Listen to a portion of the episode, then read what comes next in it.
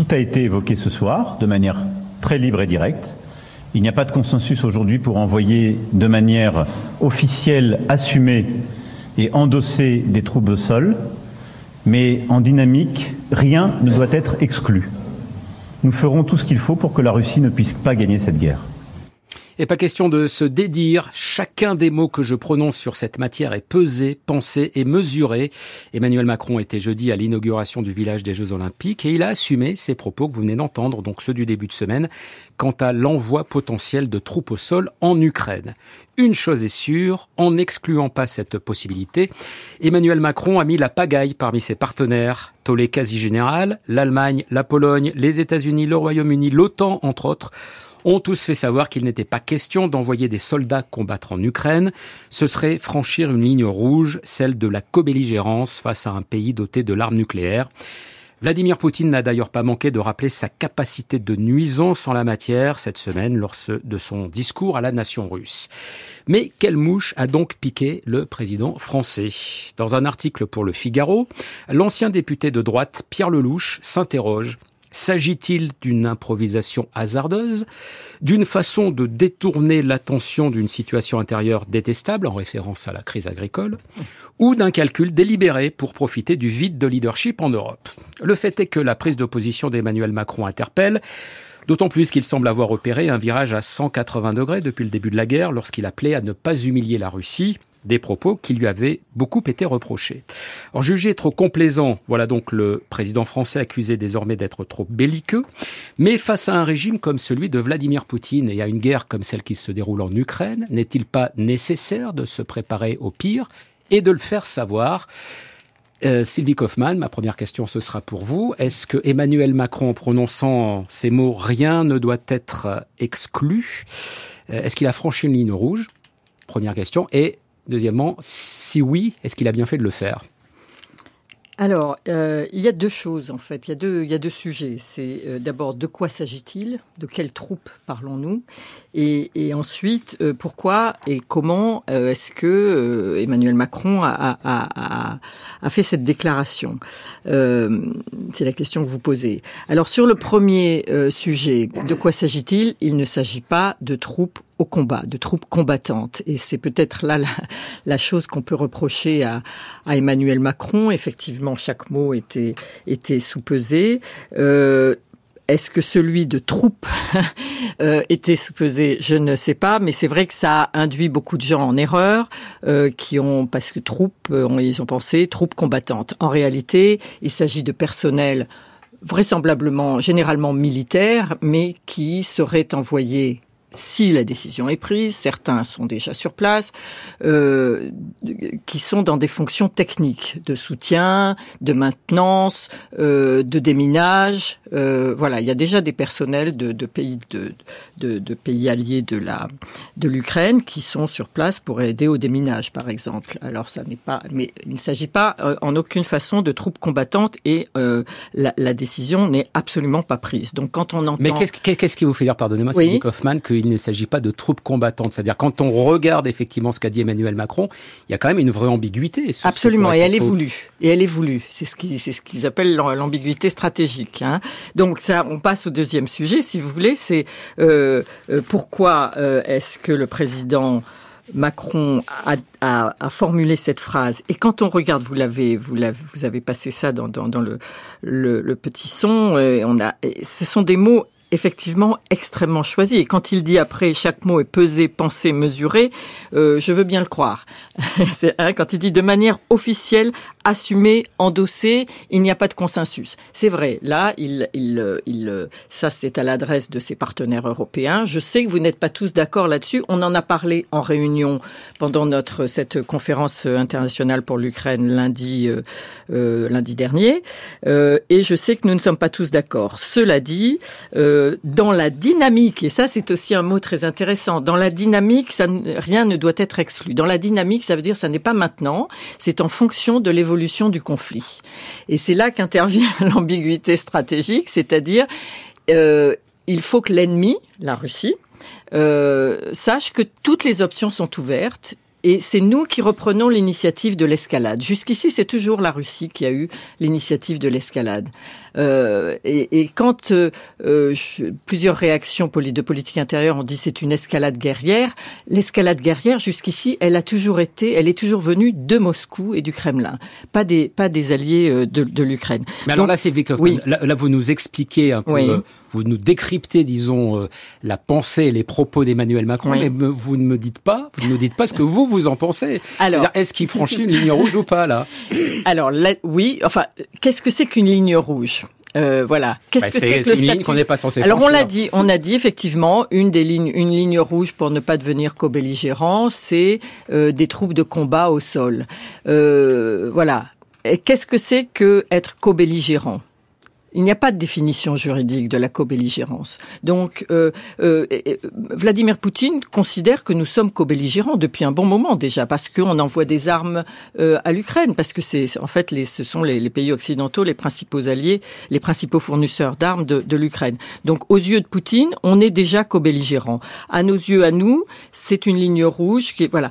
Mais cette ligne rouge, à un moment donné, on peut considérer euh, euh, les pays euh, alliés de l'Ukraine euh, qu'il faut la franchir, que la Russie ayant franchi de plus en plus de, paliers dans son agressivité, dans son hostilité, la, réponse proportionnée serait d'envoyer des troupes euh, euh, en Ukraine. Et juste une, une dernière chose, euh, quand vous parlez de, de, changement de position à 180 degrés depuis le début de la guerre, alors c'est vrai qu'il y a un changement de posture. Bon, 180 degrés, j'ai peut-être un peu exagéré. Non, non, non, non, mais il y a alors Emmanuel Macron, l'Élysée déteste, ne, ne, le reconnaîtra pas parce qu'on n'aime pas les politiques n'aiment pas admettre qu'ils se sont trompés. Ils sont pas les seuls d'ailleurs, les journalistes aussi parce que ça leur arrive. mais bon, mais en réalité, il y a bien un changement de posture. Euh, depuis le 24 février 2022 de la France vis-à-vis de la Russie, c'est-à-dire que on est passé euh, d'une politique de dialogue qu'on que, que Emmanuel Macron appelait un dialogue exigeant parce qu'il ne s'agissait pas d'être naïf sur euh, euh, sur les interférences russes, etc. Mais il y avait quand même une doctrine qui était on considère que euh, la future architecture de sécurité européenne ne peut pas se construire sans la Russie et que Vladimir Poutine est un interlocuteur valable pour discuter de cette de cette architecture de sécurité progressivement depuis le 24 février 2022, euh, on est passé à une position totalement inverse, qui est que si on discute un jour de la sécurité, de la future euh, sécurité, architecture de sécurité européenne, ce sera contre la Russie et non plus avec. Et Vladimir Poutine est évidemment un interlocuteur qui n'est plus euh, crédible pour ça. C'est d'ailleurs un des arguments hein, qui est utilisé dans l'entourage d'Emmanuel Macron, notamment par le ministre des Armées euh, Sébastien Lecornu, de dire la Russie euh, de 2024 n'est pas la Russie de 2022, ce qui expliquerait que l'on ait une attitude totalement différente, en tout cas radicalement différente aujourd'hui. Jean-François Colosimo, ces propos du, du président bah, Macron vous ont surpris? Non, enfin, enfin, plutôt je les trouve exact euh, et, bienvenue. Euh, celui qui franchit la ligne rouge, c'est Vladimir Poutine, n'est-ce pas? Quand quelqu'un franchit la ligne rouge comme Vladimir Poutine, vous avez le choix de laisser faire ou d'agir.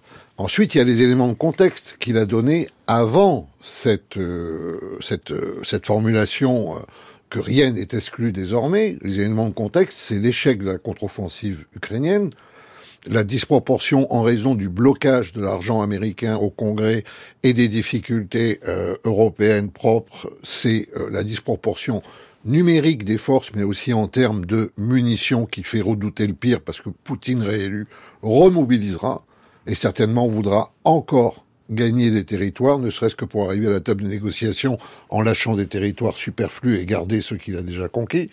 Ensuite, le président a donné d'autres éléments de contexte n'est-ce pas C'est que la France est la cible de la guerre informationnelle russe par excellence, n'est-ce pas? Pourquoi? Parce qu'on est la seule puissance nucléaire, on est présent sur toutes les mers, on a une armée complète, et parce qu'on a pris parti pour l'Ukraine, et donc les cyberattaques, etc. C'est-à-dire la guerre, elle est déjà là, même si on ne la voit pas. on n'est pas la seule puissance nucléaire, il y a aussi le Royaume-Uni. non, mais elle n'est plus dans l'Union européenne. Hein. Ah oui, vous euh, parliez de l'Union européenne, d'accord. Ah, ouais. euh, ensuite, L'autre élément de contexte, c'est tout de même le fait que Poutine non seulement est en train de ramener l'Ukraine à l'âge de pierre comme il l'avait annoncé, mais il est en train de ramener la Russie euh, à l'état de 1937 et des purges staliniennes. Euh, la mort de Navalny joue là aussi véritablement comme, je dirais, un marqueur de la véritable nature de ce régime mafieux euh, et criminel. Donc tous ces éléments de contexte font que la France, qui a toujours voulu une Europe de la défense, bah, elle, déclare que cette Europe de la défense est désormais une urgence, surtout par rapport au décrochage qu'on pourrait avoir les États-Unis au cas où Donald Trump serait élu. Donc c'est une manière d'accélérer la vision de la réalité. Maintenant, les grands-parents ne doivent pas s'inquiéter, leurs petits-enfants ne vont pas être mobilisés pour partir sur le front. Deuxièmement, Poutine n'appuiera pas sur le bouton nucléaire parce que Poutine a un cerveau reptilien de la guerre froide. Et de ce point de vue-là, bon, il agit toujours cette menace, il envoie Medvedev aboyer là-dessus, mais chaque fois qu'en fait on a passé un cran, on a vu qu'il ne se passait rien. Ensuite, la Chine lui interdit de l'utiliser, il est désormais vassalisé par la Chine. Enfin, et pour finir, ce régime est d'une faiblesse insigne. Rappelez-vous comment Prigogine a marché sur Moscou Prigogine, alors le, le de chef Wagner. de Wagner, euh, n'est-ce pas? Rappelez-vous aussi, chaque fois qu'il y a eu des incursions à Belgorod, qui est derrière la frontière, c'est en territoire russe, chaque fois il y a eu évacuation des populations, on a tout barricadé, n'est-ce pas? Et ce régime est faible parce que, comme le dit Navalny, quand on en est à tuer ses opposants, c'est que véritablement, voilà. Donc on a une espèce de crapulerie qui domine le Kremlin, n'est-ce pas? Et cette crapulerie, elle doit être intimidée parce qu'elle ne connaît que la loi de la force et de la violence. Mais Jean-François Colosimo, si les choses sont aussi claires, comment expliquez-vous que l'Allemagne, la Pologne, la Suède, le Royaume-Uni, les États-Unis, l'OTAN aient fait savoir de diverses manières que ils n'étaient pas prêts à aller euh, aussi loin que le préconise ou que le- l'anticipe Emmanuel Macron? Bah, peut-être parce qu'ils anticipent moins. Euh, L'Allemagne, elle joue son jeu. Euh, la politique de Scholz, c'est euh, de réformer l'Allemagne de manière à garder son industrie et son commerce extérieur. L'Allemagne a des rapports d'intimité avec la Russie, y compris la Russie de Poutine, qui sont extrêmement forts. L'Allemagne, voilà, l'Allemagne s'est mise sous parapluie américain. L'Allemagne, depuis 1945, euh, ne veut plus assumer véritablement la guerre. Voilà, on en est là. Et donc, en fait, c'est le, le couple franco-allemand n'allait pas bien déjà au sein de l'Union européenne, mais là, c'est une véritable euh, déchirure. Maintenant, euh, les grandes idées font leur chemin. On attendra les nouvelles du front et on verra peut-être que, en fait, euh, ce qu'a dit euh, Emmanuel Macron participe simplement d'un réalisme, comme vous le dites très bien, anticipé. Thierry Pêche. Je pense qu'on on, doit observer que ce qui a été dit, c'est pas simplement viendra peut-être un jour où il faudra envoyer des troupes au sol, mais nous en avons parlé. Euh, le message euh, que les autres ne voulaient pas faire entendre, et celui que fait entendre Emmanuel Macron, c'est oui, c'est un sujet de conversation entre nous. Sachez, Vladimir Poutine, que nous en parlons. Nous ne sommes pas d'accord aujourd'hui, nous le serons peut-être plus tard. En tout cas, la question est sur la table. C'est ça le vrai déplacement de cette affaire. Il me semble qu'il y a beaucoup de bonnes raisons, de raisons rationnelles, de jouer cette carte aujourd'hui pour Emmanuel Macron. Il y a euh, d'abord un problème, c'est que le leadership est dangereusement vacant. Pour les raisons qu'a qu'a dit Jean-François, euh, les États-Unis sont bloqués au Congrès et ils le sont probablement de façon durable.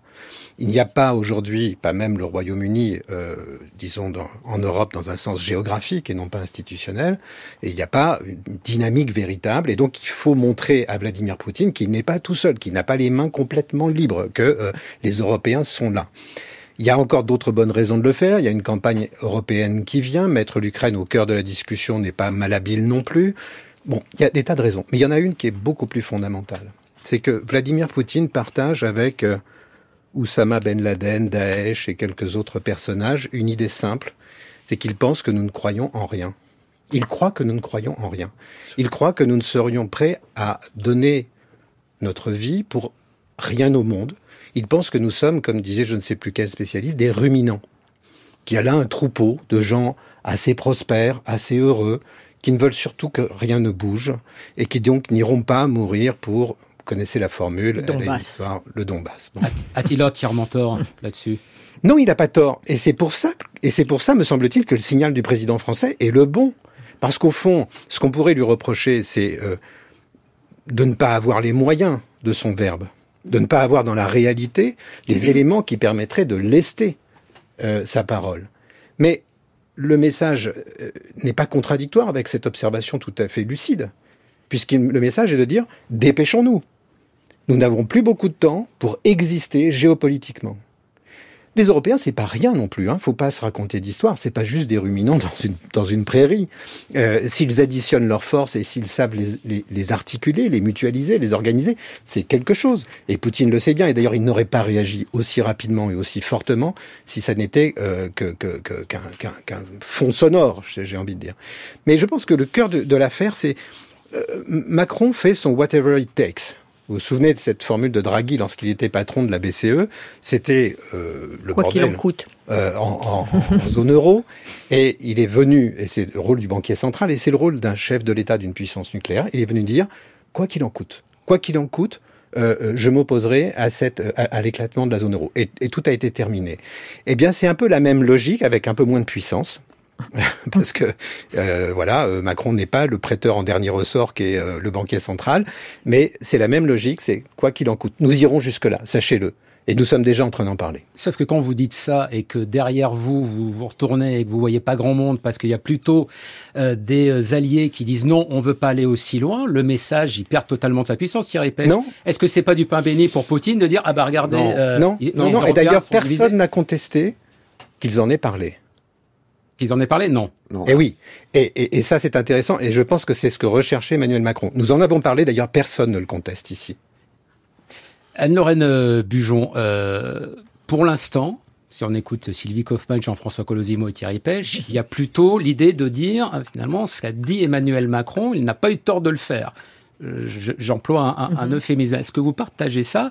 Et si oui, comment est-ce que vous expliquez? Alors qui est quand même ces, ces réactions européennes, mais aussi alors dans la classe politique française. Alors il y a sans doute aussi un jeu purement euh, politicien, mais c'est un peu tout le monde contre Emmanuel Macron et sa majorité sur cette, euh, sur cette question. Alors euh, oui, mais c'est dans le fond pas très surprenant si vous voulez. Moi, je, suis largement d'accord avec euh, tout ce qui a été dit euh, jusqu'ici. Et pour repartir de, de, ce que Thierry vient de dire, je pense qu'effectivement, Poutine a répondu précisément sur ce point dans son discours à la nation quand il a redit les Occidentaux ont déjà oublié ce qu'est la guerre. Tout cela n'est qu'un dessin animé pour eux. Euh, donc, de, de, ce point de vue-là, si vous voulez, on peut considérer qu'Emmanuel Macron parle aussi à l'opinion, à l'opinion française, euh, qui a eu l'habitude de considérer que la guerre était une chose du passé euh, et qu'on est arrivé à un moment où il faut prendre conscience de la réalité de la guerre et du risque de guerre. Alors bien sûr, nous ne sommes pas en guerre, mais Vladimir Poutine est en guerre contre nous euh, depuis le début. Et pour ajouter aux éléments de contexte qu'a rappelé Jean-François Colossimo, je rappellerai qu'il y a toute une agitation des séparatistes pro-russes en Moldavie. On sait ce que c'est que l'agitation des séparatistes pro-russes. C'est ce qui s'est passé en Géorgie, c'est ce qui s'est passé dans le Donbass. Donc, donc, donc voilà, on y va tout droit. Donc Vladimir Poutine, il est en guerre contre ses voisins d'abord, il est en guerre contre l'ordre international ensuite, et il est en guerre contre l'idée démocratique partout où il pense qu'elle peut le menacer. Donc de ce point de vue, c'est vrai qu'il y a sans doute un travail à faire entre partenaires. Donc il y a peut-être un problème de synchronisation entre partenaires, là je ne le nie pas, euh, et vis-à-vis -vis de l'opinion pour dire la guerre, le risque des escalade, ils sont déjà là. Ils sont là depuis le premier jour où Poutine a envahi l'Ukraine, voire même euh, avant. Alors, si vous voulez, de la part de l'opposition en France, si on parle de LFI ou du Rassemblement national, malheureusement. Ou des Républicains, ou du Parti Socialiste, voilà, ou du Parti alors, Communiste. Hein, pour s'arrêter à LFI et au Rassemblement national, euh, c'est, si vous voulez, eux, ils n'ont pas fait de virage à 180 degrés. Ils sont extrêmement cohérents. Ça fait des années qu'ils sont d'une complaisance coupable à l'égard de la Russie, euh, y compris euh, quand elle s'est comportée, comme on le sait, euh, en Syrie. Donc, il n'y a pas vraiment de surprise. Alors, sur le fond de ce qu'a dit Emmanuel Macron, moi, moi, je pense aussi que ce n'était pas une, une mauvaise chose. Maintenant, il y a la manière et il y a le moment. Est-ce que ça, ça a peut-être été pesé? Est-ce que ça a été préparé? Alors, ils en ont parlé entre partenaires européens. Est-ce qu'il en a parlé avec d'autres responsables politiques euh, en France? Euh, C'est plus incertain. Et il y aurait peut-être eu un travail à faire pour accorder les violons. Mais là, c'est le contexte des européennes qui jouent, chacun euh, joue sa partition. et, et c'est fort dommage, puisque devant ce risque de guerre, il me semble qu'on aurait besoin d'un peu plus de, de, de responsabilité de la part des uns et des autres. Il doit y avoir d'ailleurs une discussion hein, suivie d'un vote au, Parlement euh, prochainement aussi. Oui, oui, et puis euh, avant, avant cela même, il y a jeudi, euh, Emmanuel Macron réunit les chefs de parti sur sur ce sujet, ce qu'il aurait peut-être dû faire avant. Et ce qui est intéressant aussi, c'est que ce qui paraît être la moindre des choses. Voilà, si on envisage effectivement. Alors plus à nouveau, qu'est-ce qui est calculé là-dedans et qu'est-ce qui ne l'est pas C'est la même chose pour la réaction des partenaires européens. La discussion a bien eu lieu euh, au cours de cette conférence. En fait, elle a lieu depuis le mois de décembre, cette, cette discussion entre partenaires euh, euh alliés de l'Ukraine sur l'utilisation de, de, militaires euh, euh, sur place ou non, ou sur à quelle échéance. ce qui, à mon avis, n'avait pas fait l'objet d'une concertation, c'est à quel moment on en parlait publiquement. C'est-à-dire que c'est pour ça que c'est ce qui explique la réaction négative de tous ces gouvernements, à part les Lituaniens qui se sont félicités, toujours, toujours eux. Euh, ils sont toujours allants, eux, et on comprend pourquoi, vu leur situation. Euh, mais euh, on, euh, on en avait parlé entre nous, gouvernants, dirigeants, pendant cette conférence, mais on s'était pas mis d'accord sur le fait que moi, Emmanuel Macron, j'allais en parler devant la presse le soir même. Voilà, donc euh, surprise, ils sont pris un petit peu à revers et devant leur opinion publique, ils sont obligés de dire non, il n'est pas question de le faire actuellement. De toute façon, voilà, euh, ils n'ont pas pu préparer leur, leur ils n'ont pas eu le, le, le, temps de faire leur travail politique, pédagogique là-dessus. Et pour les partenaires en politique intérieure, les partenaires de la majorité, visiblement, ils n'avaient pas été euh, informés non plus. Donc c'est ce qui va se faire. Alors, ce qui est intéressant de rappeler, c'est que aux rencontres de Saint-Denis en août euh, dernier, je crois, euh, sur l'Ukraine, il y avait un consensus total entre quand Macron avait réuni les chefs des, des partis politiques, le, la, la question de l'Ukraine avait été évacuée très vite parce que tout le monde était d'accord. Donc là, c'est intéressant. On va voir sur quoi, euh, euh, comment chacun se, positionne. Je voulais juste revenir aussi sur l'histoire du euh, de ce durcissement et de pourquoi maintenant euh, Parce que finalement, la, France, elle est cible d'interférences et de, campagnes de désinformation de la part de la Russie depuis longtemps, y compris quand quand Macron a reçu Poutine la première fois à, Versailles en 2017, juste après son arrivée au pouvoir, c'était déjà un sujet. Il l'avait déjà euh, fait savoir. Ce qui se passe, c'est que non seulement ça s'est intensifié, et pas seulement vis-à-vis de la France ces, derniers, dernières semaines, ces derniers mois même, mais euh, depuis décembre, on, on, parle donc de ce sujet d'envoi de, de, troupes entre alliés depuis décembre, discrètement. Pourquoi depuis décembre? Parce qu'il y a l'échec de la contre-offensive ukrainienne qui est acté hein, mmh. depuis, depuis novembre. Tout le monde est à peu près d'accord que c'est qu'elle a échoué. Et puis, il y a le contexte du blocage dont on a déjà parlé, du blocage euh, américain au Congrès. Et donc là, il y a vraiment une nouvelle réalité qui se fait jour et à laquelle sont confrontés les Européens, qui est, il va falloir qu'on fasse ça nous-mêmes, il faut envisager cette éventualité. Et juste une dernière chose, euh, lorsqu'il a reçu, lorsque le, le, président Macron a reçu le président Zelensky, donc dix jours avant cette, cette affaire, le 16 février, pour signer cet accord, de sécurité ouais. bilatéral, il a eu cette phrase pendant la conférence de presse il a dit il y a besoin d'un sursaut européen. Euh, c'est le euh, si on voit les choses advenir, si on voit une nouvelle phase s'ouvrir, nous devons avoir la lucidité d'ouvrir une phase de réflexion stratégique et opérationnelle nouvelle. C'est ce que souhaite la France. Donc là, on est dans l'annonce de l'annonce, si vous de l'annonce à venir. C'est-à-dire que la France va prendre un rôle de leader dans cette dans cette affaire et cette nouvelle réflexion stratégique et opérationnelle, on y est. C'est, c'est, on passe à autre chose, on passe à un palier d'engagement supérieur et il faut préparer aussi euh, l'opinion publique à ça. Mais pour que la France prenne un rôle de leader, encore faut-il que ses partenaires acceptent que ce soit elle qui prenne ce, ce rôle-là. Oui, alors, deux choses. D'abord, tâchons d'éclaircir euh, les circonstances. Et on a même pu lire dans la presse, euh, chez certains tribuniciens, que Emmanuel Macron avait inventé ça pour compenser le salon de l'agriculture. Oui. Bon, là, on nage euh, en pleine irréalité, n'est-ce pas? Parce que une telle annonce, elle nécessite au moins la concertation de la diplomatie et de l'armée française, et c'est à peu près invraisemblable que ce soit-là, il n'y ait pas eu, certainement de manière limitée, pour que ça ne fuite pas, une vaste concertation de la part de l'Élysée. Le deuxième point, c'est que de toute façon, il aurait, il aurait contacté Biden et Scholz. Il aurait dit voilà ce qu'il faut faire, je vais l'annoncer. Il lui aurait dit tu n'en parles pas. Donc de toute façon, on aurait eu le même résultat, si ce n'est qu'en plus on aurait eu une espèce de veto sur la prise de parole, n'est-ce pas? Il, voilà, donc euh, il fallait bien que ça se passe ainsi. Troisième point, je suis parfaitement d'accord avec Steve Kaufman, il y a juste un point, c'est troupes. Bien sûr, c'est l'ambiguïté stratégique, mais il y a aussi l'honneur, entre guillemets, si vous permettez, de nos soldats.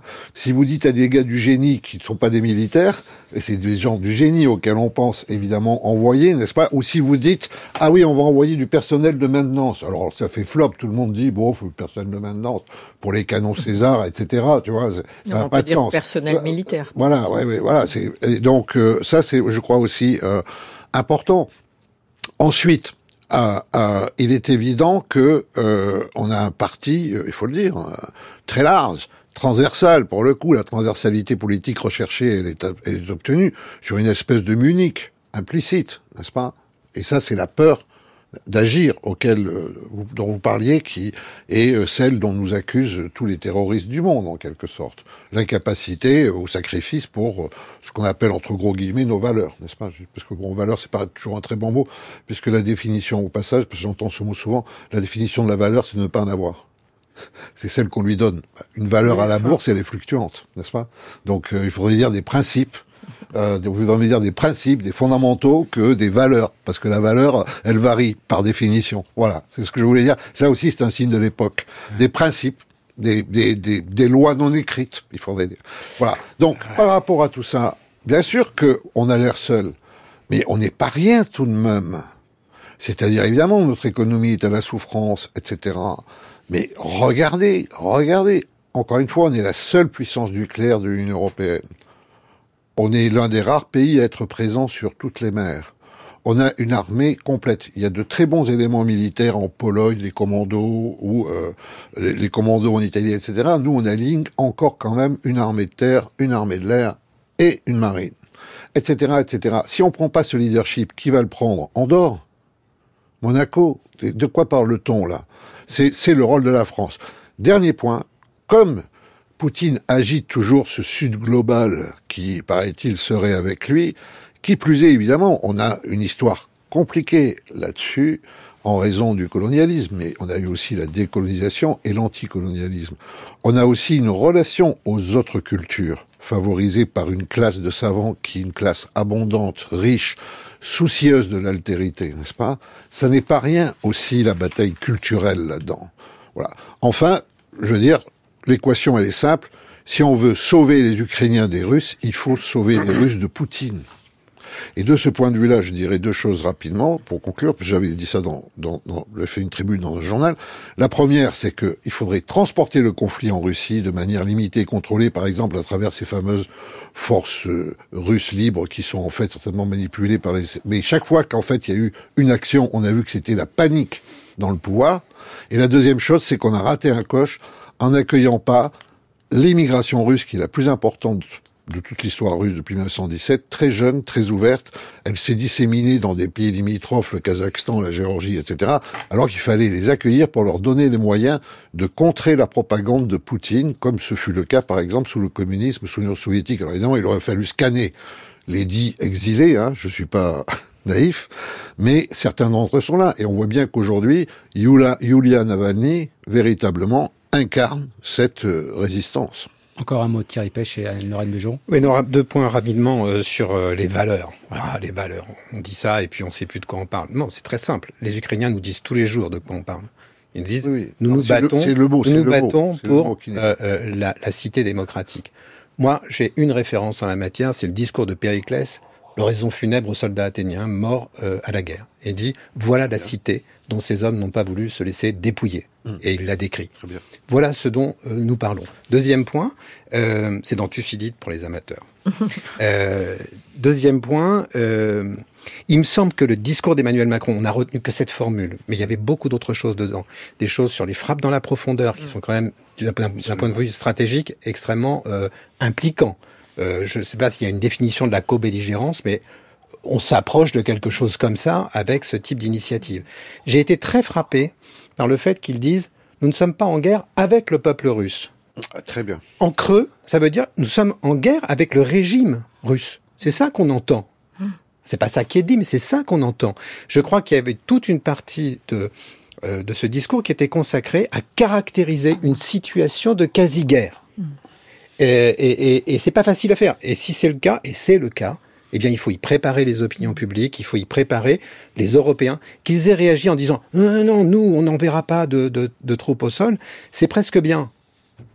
On les a obligés à dire quelque chose sur le sujet. Et au passage, je le répète, ils n'ont pas contesté que le sujet était suffisamment important pour qu'il n'en parle pas. Pardon, ah, juste, oui, il y avait aussi juste une chose, c'est bah, pour pour compléter ce que vient de dire euh, Thierry, c'est que pour la première fois, Macron a dit euh, la sécurité de l'Europe exige la défaite de la Russie. Jusqu'ici, il disait toujours il ne faut pas que la Russie gagne. Maintenant, il a parlé de la défaite de la Russie. Ça aussi, c'est important. Alors, Anne Bejon oui, bah, on avance dans la prise de conscience du fait que euh, la réalité est vraiment euh, différente. Euh, moi, je ne pense pas du tout que la France soit seule, mais dans sa volonté de effectivement prendre une position de, de leader sur ces questions, il est évident qu'elle doit se coordonner et faire très attention de ne pas marcher sur les pieds de ses partenaires. Mais je pense qu'il y a aussi une convergence, par exemple, entre la posture française ici et la posture des pays d'Europe centrale et d'Europe de l'Est, qui est tout à fait euh, intéressante. Maintenant, la difficulté de tout ça, pour moi, c'est que malgré tout ce que peut dire le président français ou ses homologues européens, euh, en réalité, Vladimir Poutine, il regarde euh, de l'autre côté de l'Atlantique et il regarde les États-Unis. Et dans le fond, il n'y a que ça qui l'intéresse. Et donc, son, idée qu'il pourrait l'emporter dans cette guerre d'attrition en, s'assurant qu'elle va durer suffisamment longtemps, voilà, il, tant qu'il voit le chaos au Congrès américain, il a des raisons d'espérer et c'est ça qui est vraiment qui, me rend peu optimiste.